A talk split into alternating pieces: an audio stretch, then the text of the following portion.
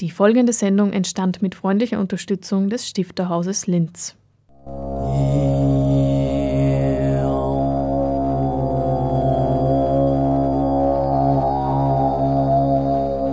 Literatur im Radio.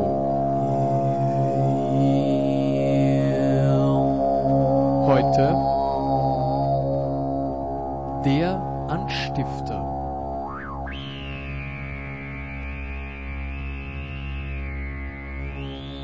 Zum Anstifter, dem auditiven Literaturmagazin des Stifterhauses, begrüßt sie Hannelore Leindecker. Die beiden Neuerscheinungen, die wir heute vorstellen, sind ein echtes Kontrastprogramm. Da ist einerseits Marianne Jungmeyers Roman Sonnenkönige, eine Geschichte rund um eine Gruppe junger Erwachsener auf dem Weg zur Selbstfindung. Bruno Schernhammer dagegen verbindet die Geschichte einer Familie mit der Geschichte um den Bau der Reichsautobahn. Der Titel seines Romans Und alle winkten im Schatten der Autobahn.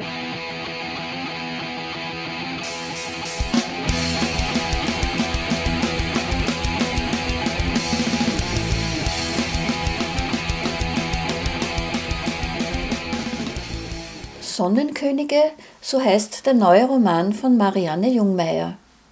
Die Hauptfigur Eden lebt in Berlin in prekären Arbeitsverhältnissen und ist gemeinsam mit seinen Freunden ständig auf der Suche nach einem besonderen Kick.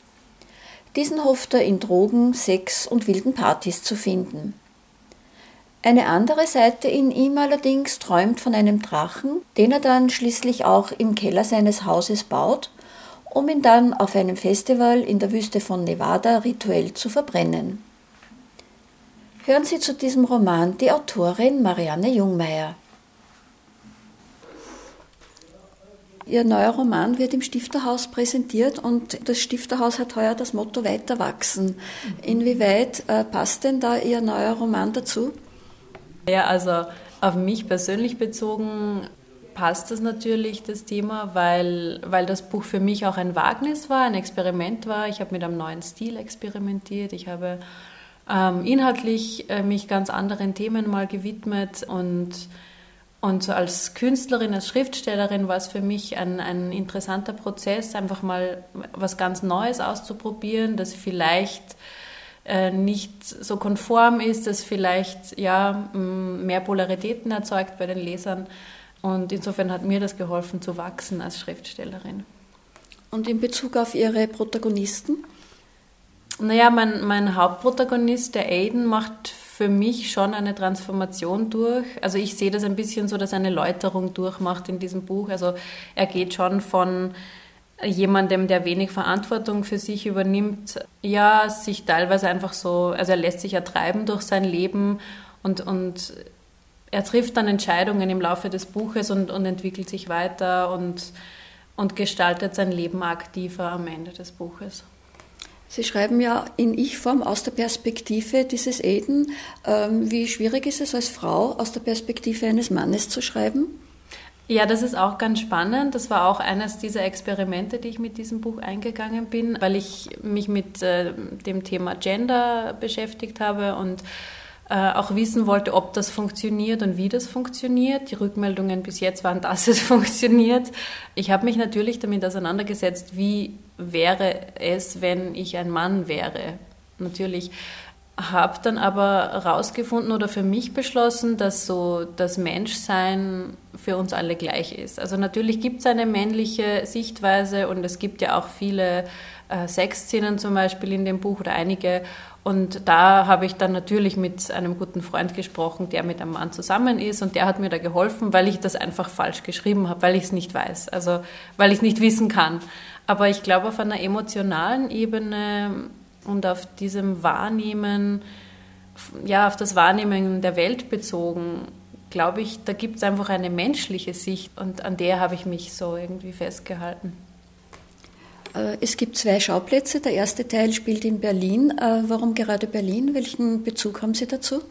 Nee, ich habe selbst in Berlin gelebt. Ähm, eigentlich nicht sehr viel. Ich habe so zweieinhalb Jahre also meine Homebase dort gehabt, also so ähm, bin immer wieder dorthin zurückgekehrt, aber war in Wirklichkeit, ich glaube, äh, vielleicht ein halbes Jahr habe ich insgesamt dort gelebt und habe da schon so Subkulturen kennengelernt, die mich dann auch sehr interessiert haben und, und anhand dieser eigenen Erlebnisse habe ich dann so eine Geschichte erfunden, weil ich diese, ja, diese Lebensmodelle so spannend fand. Also meine Bücher handeln ja alle von alternativen Lebensweisen und Beziehungen und, und ich fand es so interessant, dass es in Berlin, also wie die Menschen dort leben und was sie beschäftigt und ähm, ja, diese Subkultur, die ich da kennengelernt habe, über die wollte ich dann schreiben.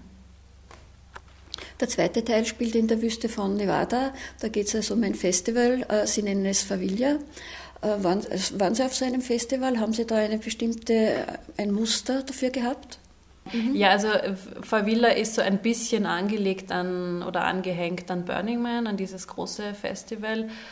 Ich habe es dann nicht Burning Man genannt und ein eigenes erfunden, weil meine Beschreibung, finde ich, dem Burning Man nicht gerecht wird. Burning Man ist ein, eine Kultur, eine, eine Subkultur auch, eine Parallelwelt.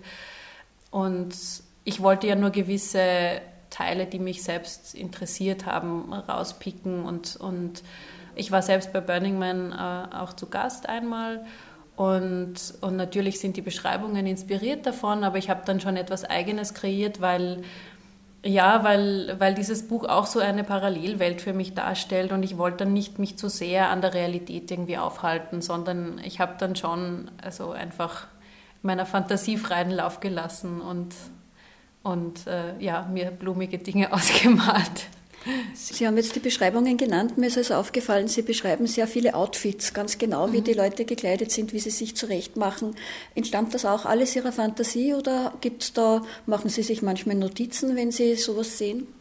Ja, ja, also das ist, das gibt es schon auch in der Realität und in der Realität ist es noch viel bunter. Also jetzt in der, in, sagen wir, in unserer Realität, äh, wo Burning Man stattfindet, da gibt es äh, also noch viel buntere Kostüme die Kostüme im Buch sind ja auch so ein Ausdruck für mich, die, die Charaktere, die bewegen sich ja alle an der Oberfläche. Und es ist ja auch die Sprache des Buches so angelegt ähm, an dieses Milieu, also dass es, es geht nie in die Tiefe. Also sie bewegen sich so ganz schnell von einem zum nächsten und, und bewegen sich auch in ihrer Wahrnehmung und was ihnen wichtig ist an der Oberfläche. Und deshalb, es geht immer um, die, um den Schein, es geht immer um das Äußere, es geht nie ums Innere. Und und das habe ich mit, dieser, mit diesen Kostümen beabsichtigt, also mit den Beschreibungen der Kostüme. Sie sprechen von der Oberfläche. Mir ist zum Beispiel aufgefallen, es gibt Textstellen, da kommt, äh, fängt fast jeder Satz, vielleicht ist es ein bisschen übertrieben, aber viele Sätze mit Ich an. Mhm. Ja, das kommt daher, äh, dass ich mich an einem ganz bestimmten Stil versucht habe. Also ich habe äh, während des Schreibens sehr viel Christian Kracht gelesen und Wolfgang Herrndorf auch mich mit ihm beschäftigt und dieses mit dem Ich zu beginnen, ist für mich so ein Zeichen, dass der Aiden, also mein Hauptcharakter, sehr ich-bezogen. Also es dreht sich ja alles in seinem Kopf um sich selber. Und für mich war das Schreiben so ein Gefühl von Stop and Go. Also es, es darf nie fließen, sondern es wird immer wieder auf das Ich zurückbezogen. Und das hat das Schreiben für mich sehr anstrengend gemacht, weil ich eigentlich äh, anders, also mein natürliches Schreiben anders ist.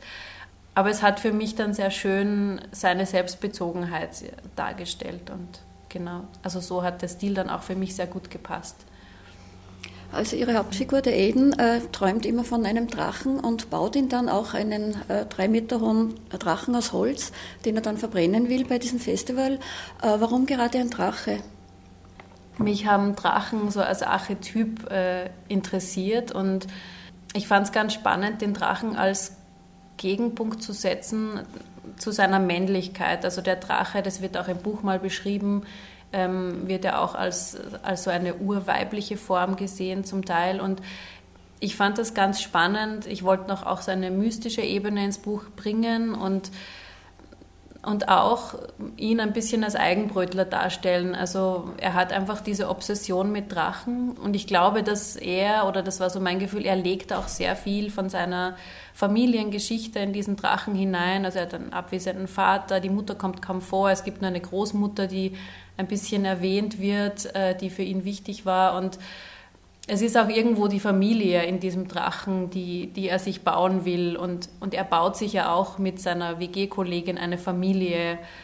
obwohl alle Mitglieder austauschbar sind, interessanterweise.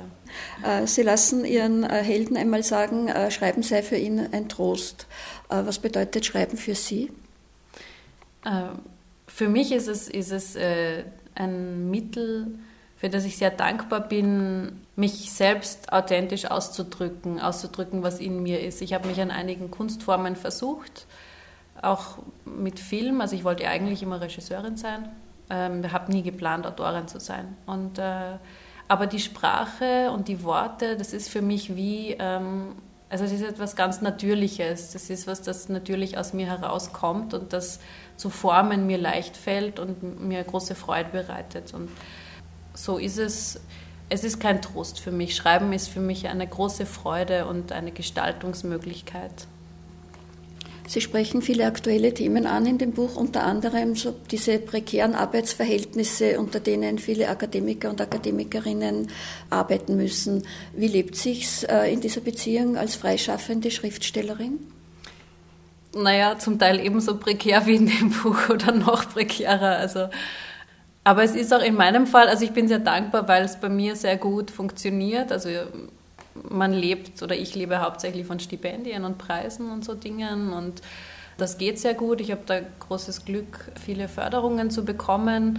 Aber es ist natürlich auch so, ich habe äh, sechs, sieben Jahre ohne Wohnung gelebt. Also ich bin halt so durch die Welt gezogen und ähm, hatte fast keine Fixkosten. Also es ist einfach, man, man muss sich dann schon entscheiden für dieses Leben und sich selbst gut kennen, wissen, wie viel Sicherheit braucht man im Leben, wie viel nicht. Aber mir war es immer wichtig, diesen Beruf auszuüben. Es ist mir nach wie vor wichtig, wichtiger als gewisse Annehmlichkeiten, die andere Menschen haben, indem sie einen 9-to-5-Job haben, wo sie eben ihr Verdienst haben und ihr Urlaubsgeld bekommen. Und, ja. Jetzt ist das Buch fertig. Sie werden also jetzt sicher viele Lesungen haben. Was ist Ihr nächstes Projekt? Ähm, an dem arbeite ich jetzt eh schon seit äh, Januar, also ich beschäftige mich eh schon mit dem nächsten Buch. Es wird um eine junge Frau gehen, die äh, nach Armenien reist, auf den Spuren ihres Großvaters, der vor dem Genozid geflüchtet ist. Und ähm, es wird dann eine Geschichte vom Reisen werden. Also sie reist nach Armenien und, und entscheidet sich dann dort weiter zu reisen und dann wird es eine Selbstfindung. Das ist mal die Richtung, in die es gehen soll. Sie hörten Marianne Jungmeier über ihren neuen Roman Sonnenkönige, erschienen bei Kremeyer und Scheriau. Marianne Jungmeier wurde 1985 in Linz geboren und studierte digitales Fernsehen, Filmwissenschaften und Journalismus und schloss 2009 mit dem Master of Arts ab. Seit 2011 ist sie freischaffende Schriftstellerin mit zahlreichen Auslandsaufenthalten. Publikationen sind zum Beispiel Die Farbe des Herbstholzes aus dem Jahr 2012, dann der Roman Das Tortenprotokoll aus 2015 und äh, Stories mit dem Titel Sommernomaden aus 2017. Das Tortenprotokoll wurde mit dem George Psycho Preis im Jahr 2016 ausgezeichnet. Hören Sie nun eine kurze Leseprobe aus Sonnenkönige. Wir passierten die Stalinbauten am Frankfurter Tor, die Tram ruckelte und quietschte in den Kurven des Berserinplatzes. Ich hatte Kopfschmerzen und hielt mich an Sams Knie fest. Ihre Beine glänzten im schwarzen Latex, ich spürte die Wärme unter meinen Fingern. Ich trank einen Schluck aus meiner Wasserflasche. Sam nahm meine Hand in ihre und ich nickte ein. Sie weckte mich an unserer Haltestelle. Am Himmel ein erstes Licht. Vor dem Bäcker diskutierten drei betrunkene junge Männer undeutlich über den weiteren Verlauf des Morgens, unter ihren Mänteln trugen sie nichts als Slips und Sneakers. Wir gingen an ihnen vorbei in den Laden. Sam hatte die große Reisetasche dabei, in der sie ihr Spielzeug, Peitschen, Seile, Wachtenbergräder verstaut hatte. Zu diesem legten wir in Butterpapier verpackte Brötchen, Croissants und eine Packung Biomilch. Wir kamen zu Hause an, als die Sonne die ersten Strahlen über den Himmel schickte. Die Wohnung war herabgekühlt und roch nach Kippen. Ich zog mich schnell um. Sam hatte gesagt, wir könnten Kosten sparen, indem wir die Heizung nachts abtreten, was auch stimmte. Wenn Sie jetzt neugierig geworden sind und noch mehr über das Buch erfahren wollen, dann kommen Sie einfach am 10. April ins Stifterhaus zur Lesung.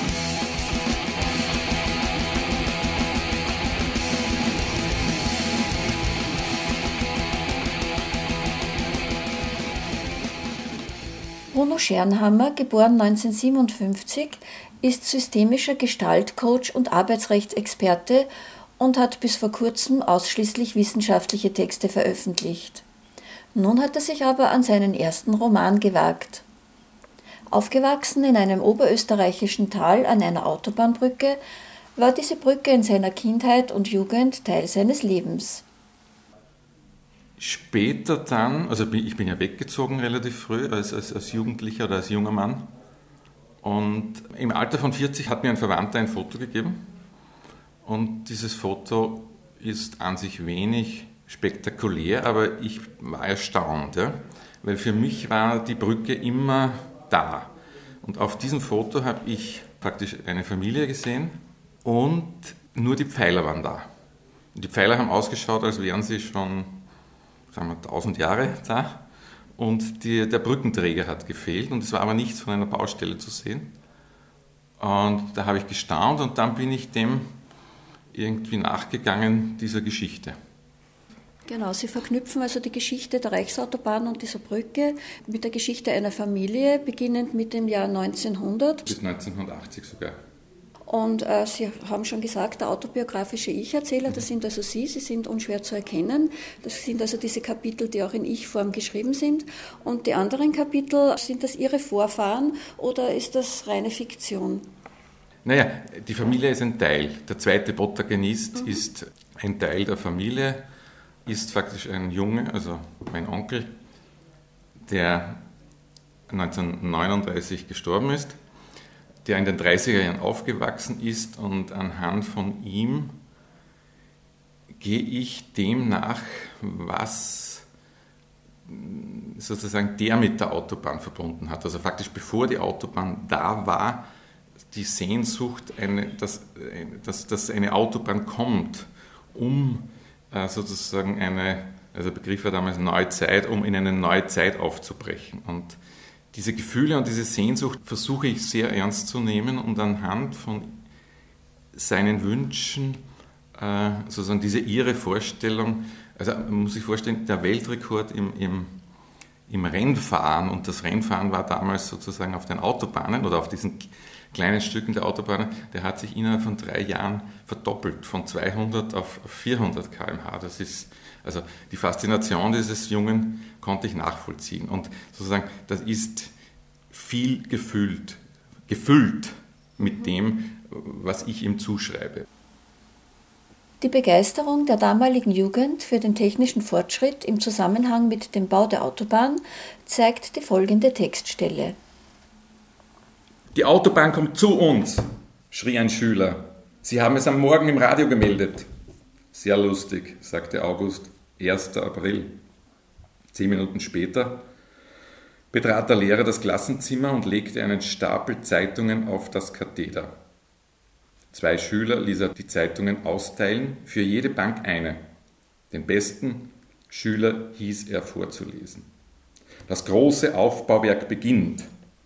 Das Reichsautobahnnetz wird in Deutsch-Österreich um 1100 Kilometer neuer Strecken erweitert. Zunächst wird mit den Bauarbeiten auf den Strecken Salzburg bzw. Scherding nach Linz und Wien begonnen. August, las den Satz ein zweites Mal. Das Unvorstellbare wird Wirklichkeit. Salzburg-Linz. Er konnte sich nicht mehr zurückhalten. August riss die Arme in die Höhe, beide Hände ballten sich zu Fäusten und aus seinem Mund erschall ein Ja! Nochmals rief er laut Ja! Und noch einmal und noch lauter Ja! Der Lehrer starrte ihn an. Mitschüler wendeten sich ihm zu. Der vorlesende Schüler verstummte. August ahnte, was ihn erwartete. Es wird wie damals, als er statt des Gedichtes von Schiller das Loblied von Thilo Scheller aufgesagt hatte. Der Lehrer wird ihn an den Schläfenhaaren zur Tafel zehren, seine Stirn an die Tafel drücken der Vater wird in die Schule vollgeladen. Der Lehrer schritt zur Tafel, schrieb ein großes J.A. auf sie, nahm die Kreide mit der Breitseite und malte das Ja nach, bis ein dickes, fettes Ja die Tafel bedeckte. Ja, August habe es richtig erkannt. Was August gerufen habe, sei das einzig Richtige. Der Führer lässt uns abstimmen und eure Eltern können am 10. April das einzig Richtige tun. Mit einem freudigen Ja dem Führer danken, dass er uns Arbeit und Brot gegeben hat. Der Lehrer forderte August auf, vor die Klasse zu treten und noch einmal sein leidenschaftliches Ja zu rufen. Zaghaft erhob sich August aus der Schulbank, seine Beine zitterten. Ja, August, komm raus, ermunterte ihn der Lehrer. August traute den Worten nicht. Er war gefasst, vor der Klasse als Dummkopf bloßgestellt zu werden. Schneller, rief der Lehrer, tritt vor und lass es aus dir heraus. Das Ja zum Anschluss an das Mutterland. August an der Tafel stammelte, ja, lauter, August, schrie der Lehrer. August bemühte sich und krächzte sich Ja. Lauter, das ist ja gar nichts, brüllte der Lehrer. August, du kannst es. Du hast ja zuvor so schön und deutsch Ja gerufen. Die Klasse wird dir helfen. Alle rufen jetzt Ja. Und die Schüler riefen Ja. Das muss lauter, freudiger, hingebungsvoller klingen. Ja, wir danken dem Führer, kreischte er, und die Schüler schrien so laut sie konnten. Ja, wir danken dem Führer. Jetzt war der Lehrer zufrieden und hieß August sitzen. Später lernt August einen Arbeiter vom Brückenbau kennen, der die von den Nazis propagierten Zahlen der geschaffenen Arbeitsplätze schnell relativiert. In dem Moment, wo also die neue Zeit nach Österreich kommt, ne? nach zehn Tag, Tagen werden die Rodungsarbeiten begonnen, also das, auch das ist beeindruckend.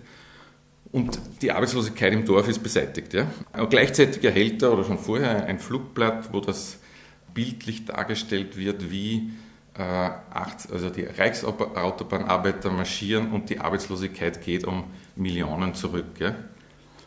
Und dann trifft er äh, auf einen Arbeiter und der erklärt ihm ganz einfach rechnerisch, wenn das stimmen würde, wie viele Arbeiter müssten hier stehen. Und das äh, irritiert den August.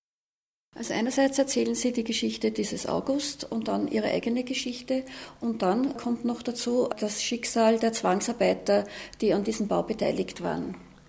Die ersten Arbeiter sind faktisch schon trainierte Arbeiter, die in Deutschland äh, so eine, die Straßen des Führers gebaut haben. Und August ist da auch erstaunt, dass die sehr schnell abgelöst werden. Und er kennt oder er interessiert sich ja ganz stark für die Autobahn und er weiß, wo überall Autobahnen gebaut werden und dort, wo die hinkommen, gibt es gar keine Autobahnen, also an der französischen Grenze. Ne? Und die ersten Arbeiter werden nach, nach, kurzer Zeit abgelöst und es kommen zweite. Das sind noch keine, das ist mich wichtig, keine Zwangsarbeiter, sondern zwangsverpflichtete Arbeiter. Ja? Das ist so, dass damals ein Arbeitsloser irgendwo hinzugewiesen werden konnte, egal ob er das konnte und egal ob er Familie hatte und egal ob das 1000 Kilometer weg war. Und das sind Wiener Arbeiter. Ja? Und da war ich auch, wenn ich jetzt diesen Bogen spannen darf, wirklich erstaunt, was ich so an Quellen gefunden habe, also nicht 1936, sondern 1980, äh, wo gesagt wird, na, die Wiener Arbeiter haben das Arbeiten nicht erfunden. Also das waren verkommene Typen, die nur gesoffen haben und so weiter. Also wie man über diese Arbeiter geredet hat, die keine ausgebildeten Bauarbeiter wären. Und auch diese Arbeiter werden abgelöst. Und zwar um etwas, schon mit Brücken, aber um Brücken zu reparieren, die jetzt in Polen zerstört wurden. Ja? Und statt denen kommen neue Arbeiter, das sind einerseits äh, slowakische Fremdarbeiter, das sind befreundete Arbeiter, und polnische Zivilarbeiter, das sind nicht entlassene, aber sozusagen umgewandelte Kriegsgefangene. Und das ist Stanislav. Ja. Sie haben also jetzt Ihren ersten Roman geschrieben. Haben Sie Lust bekommen, weitere Romane zu schreiben? Ich habe sozusagen in meinem Portfolio einige Projekte und die meisten sind nicht mit Text oder mit wenig Text. Ja. Also ich möchte als nächstes mit Fotos was machen. Ja.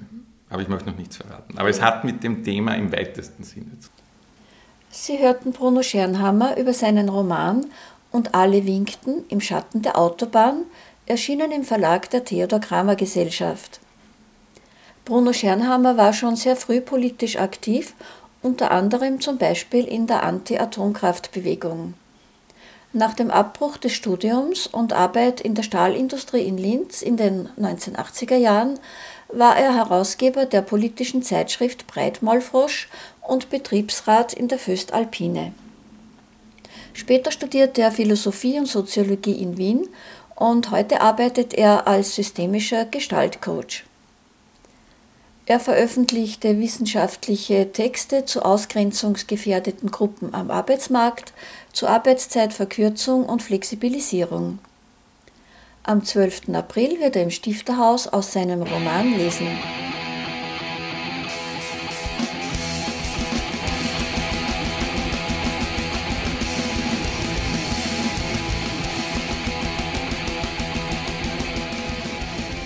Und nun das Veranstaltungsprogramm für den April. Morgen am 5.4. wird ein neues Buch von Florian Neuner präsentiert. Der Titel Drei Tote. Und dann ist auch morgen Johann Kleemeyer zu Gast mit einem Tagebuch aus 1969 mit dem Titel Ich schreibe, also bin ich. Georg Oberhummer wird eine Einführung halten.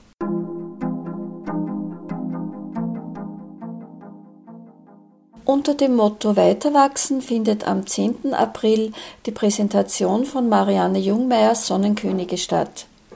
Außerdem wird Verena Stauffer ihren Roman Orchis vorstellen. Stefanie Jaksch wird die Einführungen halten.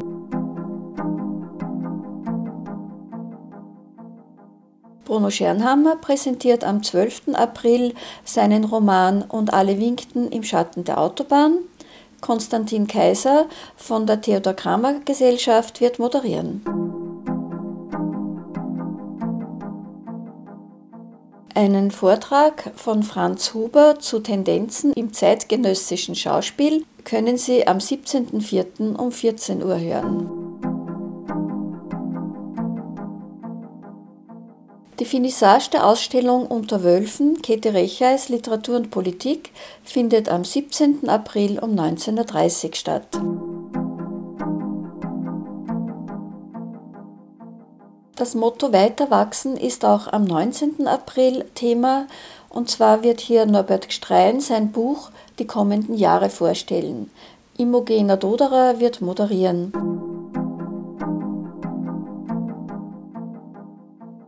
Daniela Emminger kommt am 24.04. ins Stifterhaus und zwar mit äh, Kafka mit Flügeln und Sabine Scholl präsentiert die Gesetze des Dschungels.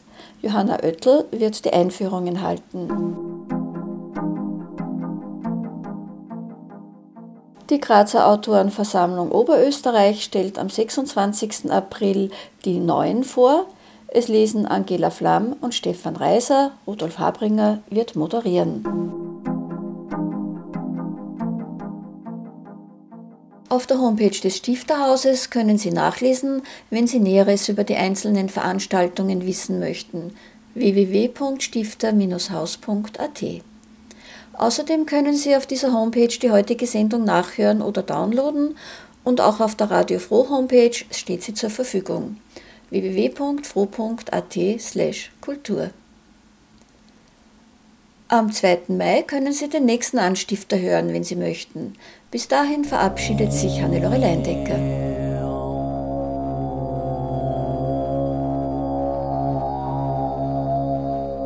Literatur im Radio.